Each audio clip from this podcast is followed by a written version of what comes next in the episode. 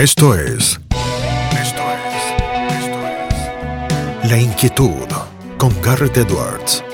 El lugar donde hay más preguntas que certezas.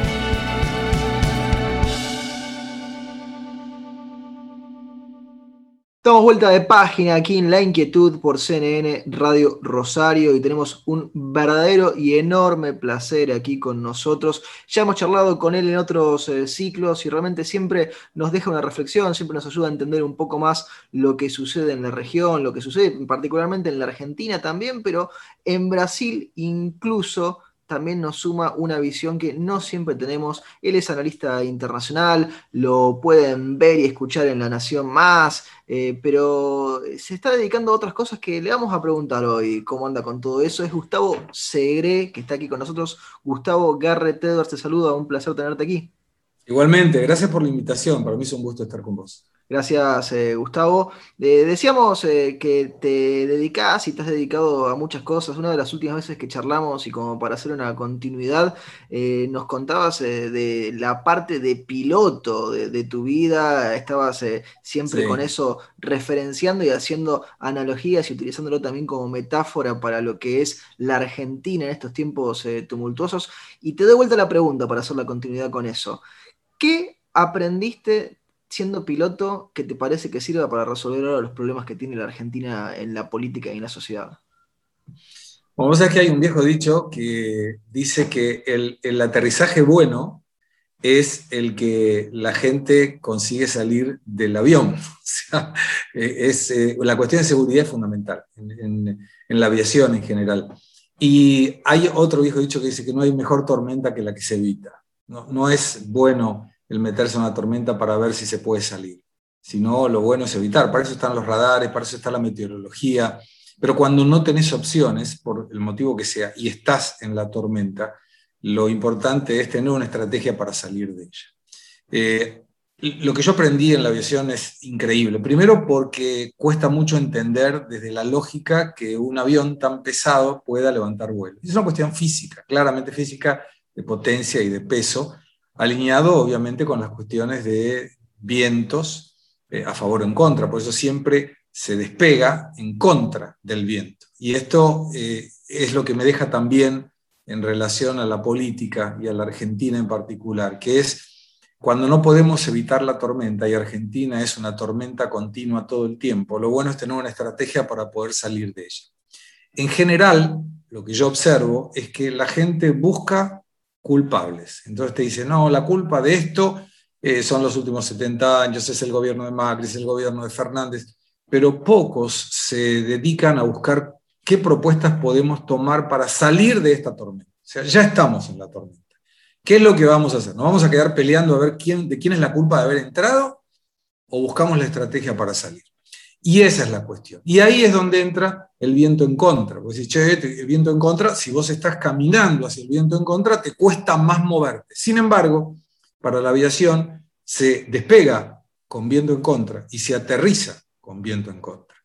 Entonces, esto es, desde el punto de la metáfora, no importa las dificultades que tenga hacia enfrente, que me puedan generar un viento en contra, sino que eso lo puedo utilizar a favor del despegue de la Argentina. Y por eso creo que la propuesta es lo más importante. Y hay un montón de propuestas que no son difíciles de entender por qué debemos hacerlas, pero cuesta entender por qué la oposición, cuando es oposición, o el gobierno, cuando es gobierno, no se predispone a realizar. Y, vos es que te hago un comentario muy simple.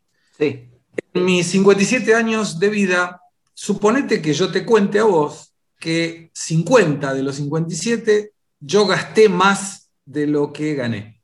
Imaginando que fueran 57 años de actividad económica. Vos decís, te preguntaría, y yo te preguntaría cómo llegaste a, a 50 seguidos y estar todavía acá. Bueno, eso es lo que hizo Argentina. De los últimos 120 años, solamente 10 consiguió tener superávit.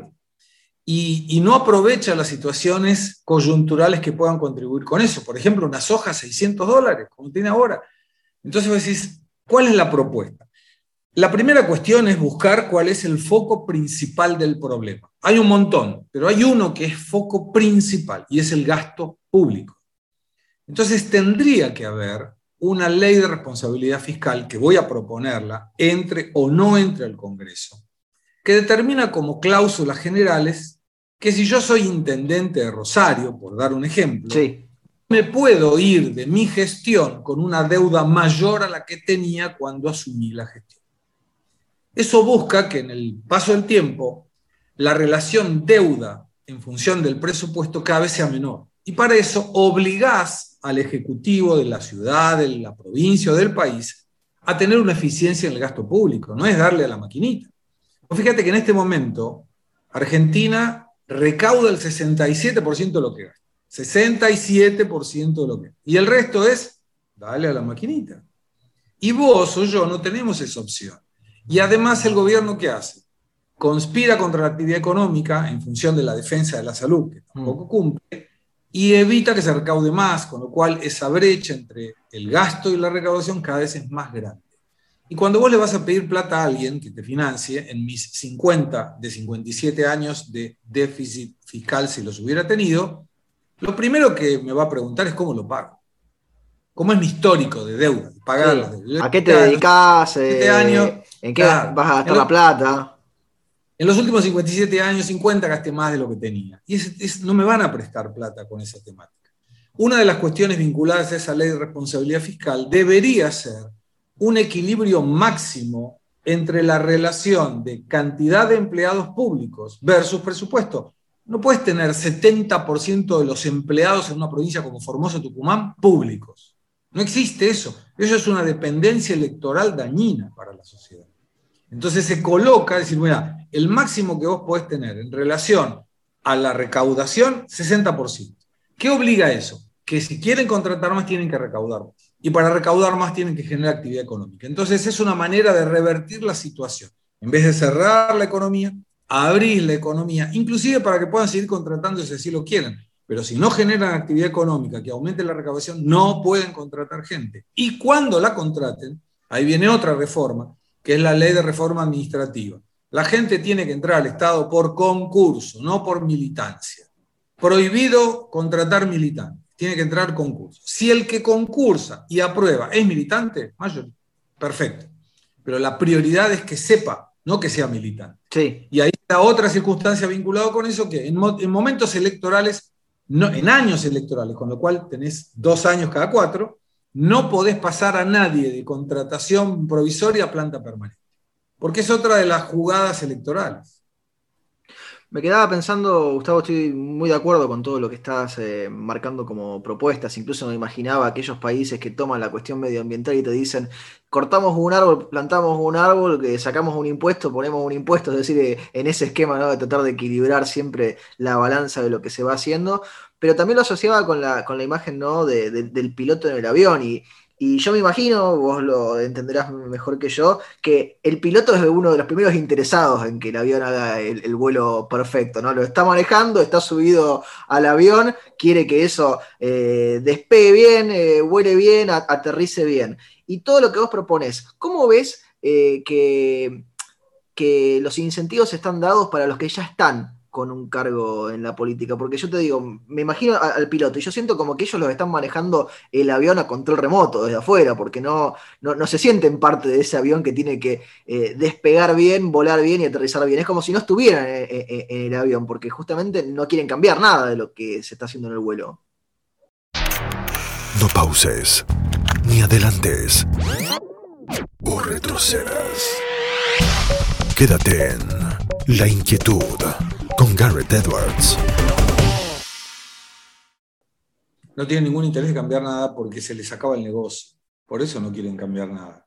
Yo propondría inmediatamente la extinción de por vida y perpetua de la lista sábana.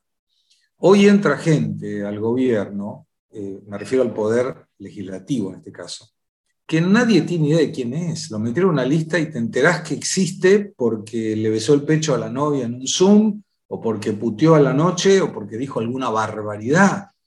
No es por la propuesta, no es decir, che, mira este tipo, qué buena, qué propuesta dieron.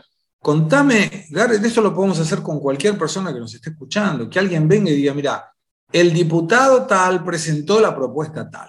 La gran parte de nosotros no tiene idea de las propuestas que se presentan. Salvo cuando es el día del salamín de no sé dónde. Entonces, cuando uno trabaja a, obtener beneficios de lo público, y debería ser al revés, el resultado es lo que estamos viendo como país. Lo que tenemos que hacer es al revés. Es decir, ok, saquemos la lista sábana, porque en el voto uninominal yo elijo el número 20 por el currículum que tiene, y el 20 no va a entrar en una lista sábana, y sin embargo es el mejor de todos los 19 que están adelante. Y otra de las cuestiones, ficha limpia. Ahora no hay sentenciados en segunda instancia que estén ocupando cargos por ahora, pero la justicia aún lenta, va a llegar ese momento. Entonces, tenemos que tener un Congreso que represente a la gente. Los diputados representan a la población y a mí no me representa un corrupto, al cual no tengo cómo evitar que entre por una lista sábana. Y ahí viene la tercera instancia en la cuestión legislativa, que es el tema de los foros privilegiados. No puede ser que alguien entre al Congreso simplemente para no ir preso. ¿Qué, valores tenemos como república que una persona esté en el Congreso no para darle una satisfacción a quien representa, sino para evitar ir preso? Sí, y te sumo ahí algo peor, Gustavo, porque seguro que lo seguiste acá en Santa Fe, eh, los eh, senadores hasta tienen inmunidad de imputación, ni siquiera inmunidad de, arresto. Eh, ya ha habido algunos casos donde la justicia ha querido investigarlos y ni siquiera puede avanzar con la cuestión primigenia. No, te digo ya llevarlo a una instancia más avanzada en la causa. te, llevo al plano de lo internacional, pero conectado obviamente con, con Argentina y con la región. En las últimas semanas uno ha notado eh, un fortalecimiento de determinadas posturas eh, de la Argentina en sus relaciones eh, exteriores, léase por caso ahora en contra de Israel, léase por caso a favor de la dictadura chavista saliéndose de las demandas contra el dictador Nicolás Maduro ante la Corte Penal Internacional intuyo, entiendo que todo esto lo ves eh, con preocupación, pero ¿cómo lo ves en el esquema de una Argentina eh, que tiene de, necesita dinero, necesita insertarse al mundo? Digo, vos lo decías antes, vos vas a pedir plata, vos vas a tratar de arreglar con lo que les debes y vuelta de cambio, lo primero que haces es hacer lo contrario de lo que le gusta a aquellos con los que vos querés quedar bien. No, y no solo, mira, voy, a tomar el mismo ejemplo. Ponle que vas a buscar plata. Entonces, si yo no tengo plata. Bueno, ¿quiénes son sus avales? Y mis avales son Venezuela, Bolivia, Cuba. chicos, no lo tomen a mal, pero no te puedo prestar plata con esos avales. Mejorar los avales. Argentina no tiene una política de Estado en las relaciones internacionales. Se le acabó la batería al GPS y no le pusieron pila. Entonces estamos con una brújula con el norte magnético al revés. No tienen ni idea de dónde están yendo. Y eso ocurre precisamente cuando vos pones a un militante en un cargo tan importante como el de canciller. Felipe Solá no está a la altura de las circunstancias para ser canciller de la República Argentina. Y, el canciller, en realidad, como todos los otros ministros, no deberían estar ahí para decirle que sí al presidente. Deberían estar ahí para decirle al presidente, cuidado con esto. Y una vez que yo le doy todas las opciones y todas las contingencias no previstas que pueden ocurrir, el presidente claramente tiene el poder para decir, aún así yo quiero ir por este camino. Pero no es para decir, no, sí, no hay problema. Vamos para los amigos. Vamos para los amigos de Venezuela. Es una barbaridad, estamos quedando aislados del mundo y Argentina, en función de su realidad económica, no tiene condiciones de quedarse aislado de nadie. Hay un concepto administrativo, Garrett, que dice que si vos sos una persona vinculada al sector privado, hay dos personas con las cuales nunca te puedes pelear. ¿Quiénes? La que te compra y la que te financia. nunca te puedes pelear. Yo nunca me puedo pelear con mi principal cliente y nunca me puedo pelear con el que me financia la operación. Porque si peleo con cualquiera de los dos, peor aún con los dos, el negocio se terminó. Y esto es lo que Argentina está haciendo todo el tiempo. Se pelea con el que financia y se pelea con el que compra.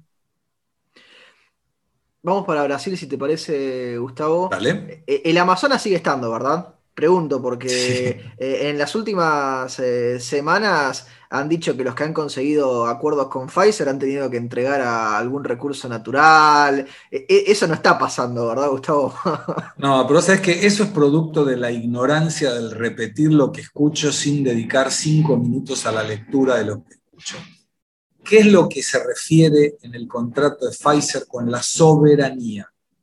Se refiere a la soberanía jurídica Esto está claramente explicado en los contratos que identifican que en el caso de tener algún problema judicial, el foro será el de la ciudad de Nueva York.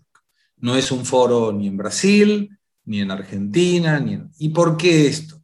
Porque es un resguardo de la empresa en tener una sede que no es favorable, porque claramente la justicia americana tiene una objetividad a prueba de todo, pero simplemente sentir la no necesidad de disputar en un lugar donde la justicia no sea tan objetiva, como Argentina, como Brasil, determinadas. Entonces, a eso se refiere con la soberanía, no con entregar el pan de azúcar, los glaciares. Lo que pasa es que agarran cualquier cosa, empiezan a tirar de la piola, hay otro que escuchó y la amplía más. Entonces ahora dice que Perú entregó el Machu Picchu, que Brasil entregó el Maracaná o el pan de azúcar. No, no tiene nada que ver con eso. Es resignar la soberanía jurídica. Entonces se establece que, por ejemplo, esa soberanía incluye al Banco Central. ¿En qué sentido? Que no se prohíba el pago de las vacunas por intermedio de una determinación del Banco Central. Y la verdad que Pfizer tiene razón. Sí. Eh, aprobó la compra del gobierno argentino. Y de repente el gobierno, el Ministerio de Salud dice, sí, yo te quiero pagar, pero el Banco Central no me deja. A eso se refiere con la soberanía. Pero hay tanta ignorancia política que dice lo primero que se le viene en la cabeza, que después genera este tipo de discusiones, que se podrían evitar si tuvieran la dedicación de instruirse un poco más.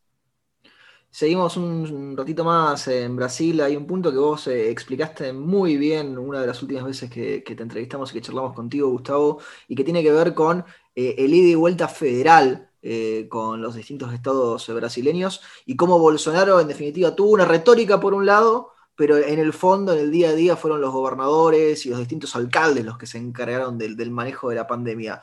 ¿Por, qué crees que, Bolsonaro prefirió tomar esa retórica que a lo mejor eh, lo dejó enmarcado como un responsable mayor que el que fue a lo mejor en los hechos prácticos de la gestión de la pandemia? Porque Bolsonaro es un provocador, Garrett. Bolsonaro no tiene el alma política del análisis, es decir, si hablo va a ser contrario al espíritu de lo que buscamos, es mejor quedarme callado. Bolsonaro no se queda callado.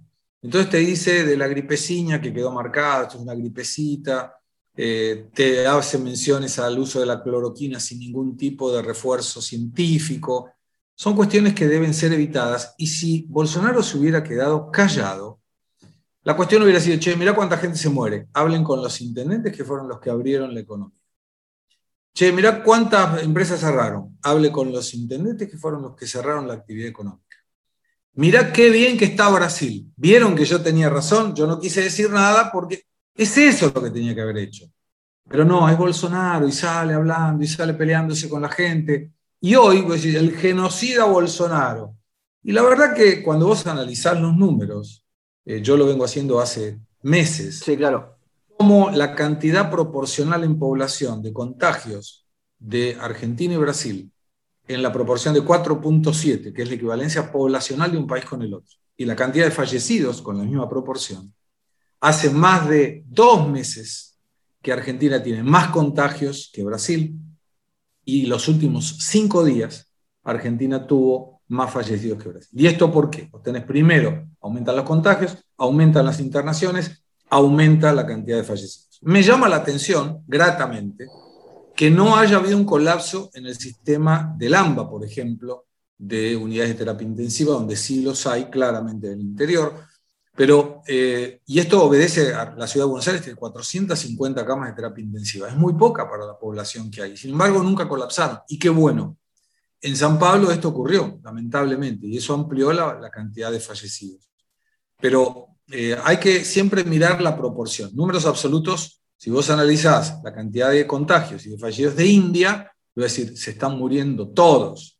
Y en realidad tenés 1.300 millones de fulanos. Entonces hay que siempre tomar las cuestiones en perspectiva para no tener un dictamen equivocado en el año. Gustavo, nos quedan dos eh, preguntas más y no te robamos eh, más tiempo esta tarde. Por favor. Eh, la, penúltima, si entras a la Cámara de Diputados del Congreso de la Nación como diputado nacional, ¿vas a seguir haciendo tu carpooling karaoke y no nos vas a privar de eso? Digo, yo soy uno de los que los disfruta. Gracias, sí. Vos es que hay gente que dice, no, no cantes más, por favor. Y hay gente que me dice, no, seguí cantando. Yo tomo como premisa de vida hacer lo que me hace feliz, desde que mi felicidad no genere la infelicidad de otras personas. Y cantar no le hace eh, infeliz a nadie. Ahora estoy haciendo, te cuento, estoy terminando una música que se llama Pobres Nada Más, que sería el equivalente a Sombras Nada Más de Javier Solís, y, que bueno, eh, empieza eh, mencionando que lo único que quiere el gobierno es que aumenten mis deudas y que me quede arrodillado a tus pies, hablándole al gobierno, pidiéndole ayuda, y no nos dejan trabajar, tampoco circular, y, nos mienten una y otra vez. Y, eso me divierte mucho. Así que no, yo no voy a dejar de hacer nada de lo que me guste hacer. Eh, la gente, la verdad, puede decir lo que quiera. Aquel que le guste me alegra, el que no le guste simplemente tiene la opción de no escucharme como ocurre una es vez. El es el mercado, uno sigue en, el timeline y, ve el tweet siguiente o el video siguiente. Pero si yo el día de mañana, y, pretendo llegar al Congreso de la Nación, o el día de mañana el destino me lleva hasta la propia presidencia de la República, nunca voy a dejar de hacer lo que hago y nunca voy a dejar de ser quien soy. Yo vivo en Villa Devoto, cuando estoy aquí en Argentina, en la casa de mi madre, la gente que me conoce sabe dónde encontrarme y aquí seguiré. Entonces, es una manera de decir, no te debe cambiar el cargo ni lo que haces. La esencia y los valores se deben mantener. Y es simplemente aportar tu conocimiento y tu voluntad para que el país esté un poquitito mejor. Si todos hacemos lo mismo, el país va a estar mejor. Gustavo, la última se la hacemos eh, absolutamente a todos nuestros entrevistados. El programa se llama La Inquietud, es un juego de palabras. ¿Qué inquieta a Gustavo Segre?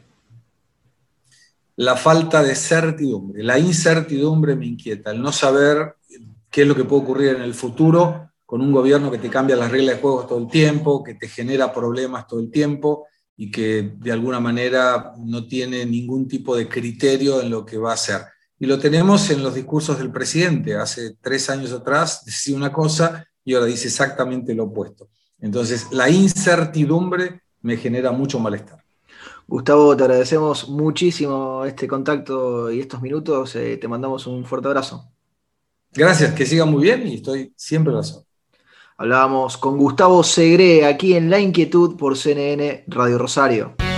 Esto fue La Inquietud con Garrett Edwards. Síguenos en redes sociales y en www.edwards.com.ar.